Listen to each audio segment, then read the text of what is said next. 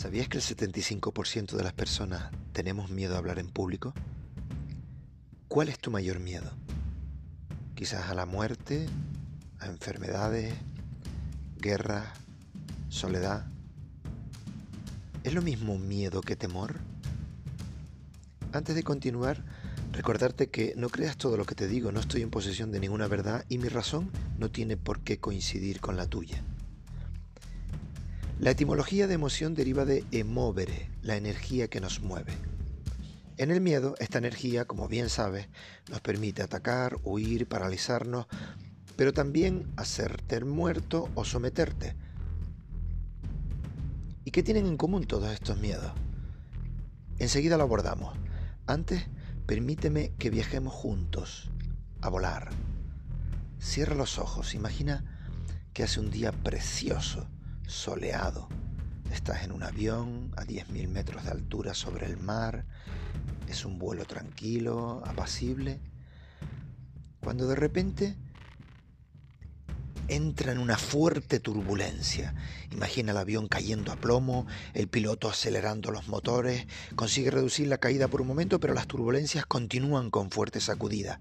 La gente comienza a gritar, algunos rezan, incluso se escuchan algunos llantos.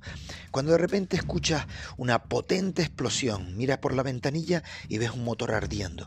El avión comienza a descender a gran velocidad. Saltan las máscaras de oxígeno, todos gritan, lloran, rezan. ¿Qué hago? ¿Tú qué harías? Deja de imaginar. Esta es la diferencia entre el miedo y el temor. El miedo es la emoción que siento ante un hecho real, en este caso, estar de verdad en ese avión, mientras que el temor es miedo por imaginación, miedo al posible desastre. Y esto es lo que tienen en común todos los miedos que hemos nombrado, a la muerte, a la soledad, a la guerra, hablar en público, y la inmensa mayoría de nuestros miedos. Es imaginar un futuro, ya sea inmediato o no, cuyo resultado va a ser fatal. Este temor no sirve para atacar o huir, es una cárcel mental que solo nos paraliza. ¿Por qué se da ese temor? Por la falta de confianza, ya que si imaginas ese futuro desde la confianza, no sientes temor. Por tanto, no hay que tratar el miedo, sino la confianza. Confianza primero en ti, luego en los demás y en la vida. Vamos, lo que es una posición existencial provida. ¿Para qué esperar lo peor, pudiendo esperar lo mejor y gestionar lo que venga, confiando en que yo sabré y podré?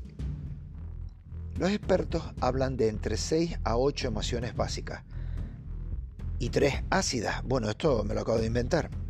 Estas tres no son emociones naturales, sino aprendidas por la cultura, hechas para manipular, paralizar a los individuos, pueblos, incluso países. Funcionan correlativamente, una detrás de otra, como cortafuegos a la iniciativa personal. La primera es el temor, que ya lo hemos visto. Si lo piensas, de niños no sentimos temor. Todo lo más que podemos sentir es prudencia a una posible caída por altura. Y no todo. Recuerdo a mi hijo un día en una barbacoa subido en una mesa gateando y un montón de psicólogos diciendo, no, no te preocupes que él no se cae. Eh, ya verás que el miedo lo, lo detiene. El miedo que yo llamo temor cuando el niño directamente llegó al borde y se dio la vuelta y saltó de espalda.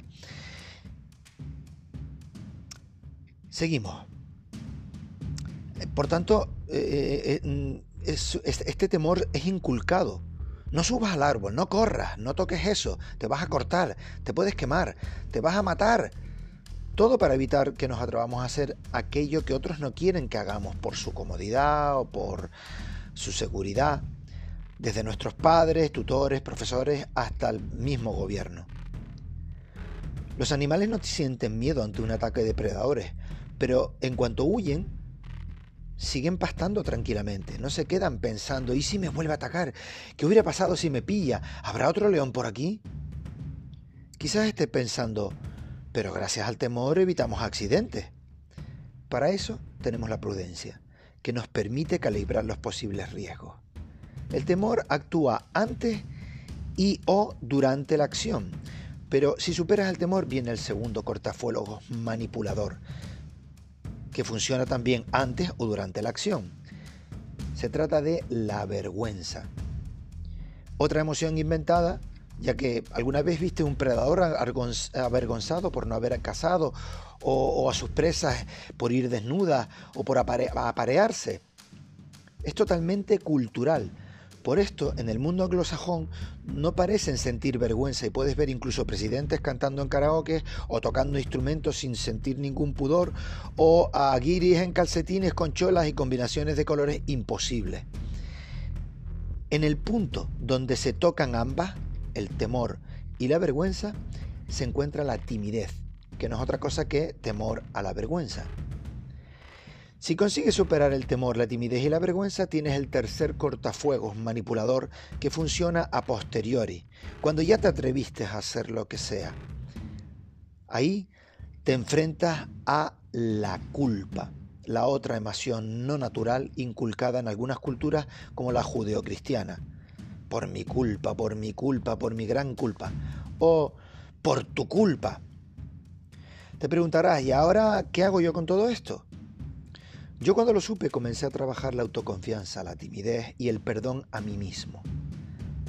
Claro que no es fácil, pero si tienes problemas mentales, si no tienes problemas mentales ni minusvalía y estás capacitada o capacitado, ¿para qué quieres lo fácil para ti? ¿Qué puedes? ¿Por qué no verlo como un reto? La pregunta es, ¿es posible? Entonces, ¿para qué paralizarte analizando el grado de dificultad? Y otra pregunta, ¿Acaso no te lo mereces? Soy Alejandro y esto es Viveando Vidas, un espacio para la reflexión, el crecimiento, la conciencia y la acción para una buena vida y armoniosa. Gracias por escucharnos. Te agradezco también tus comentarios para seguir aprendiendo de tus propias experiencias y si te gustó, ya sabes, suscríbete para recibir los siguientes audios que tengo ya preparados para ti. Saludos.